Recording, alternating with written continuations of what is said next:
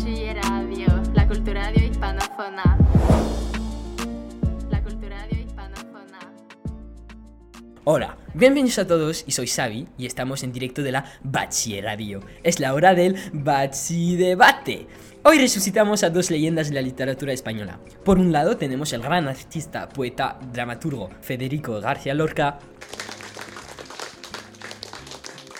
Gracias por haberme resucitado. Es un gran honor de participar en esta entrevista con Miguel de Cervantes, mi mentor.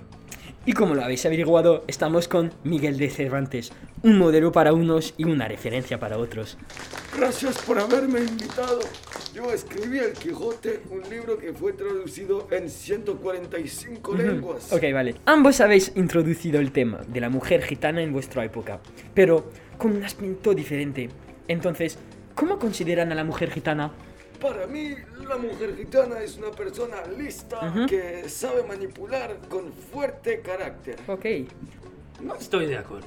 Pienso que, como la imagen de Preciosa, su persona es muy sensual y sensible. Es por eso que en mi poema, la mujer gitana tiene una fuerte relación con la naturaleza. Tú no sabes nada de la literatura. Y yo soy el hombre Oh. que escribió Al Quijote, un libro que fue traducido en 145 lenguas. Ok, ok, ok, ok. Calmaros, calmaros, calmaros. Entonces, tengo una otra pregunta. Bueno, ¿qué pensáis de la imagen que la mujer refleja en el videoclip de Rosalía? Pienso en tu mira. Voy a hablar primero porque yo escribí Al Quijote, un libro que fue traducido en 145 lenguas. Ok. Y entonces soy más importante. Entonces, a mí no me gusta esta imagen porque no me gustan los planos, no tiene ningún sentido. Pero, ¿por qué? Dame un ejemplo. Por ejemplo, yo no entiendo por qué hay camiones. No tiene sentido poner camiones ahí.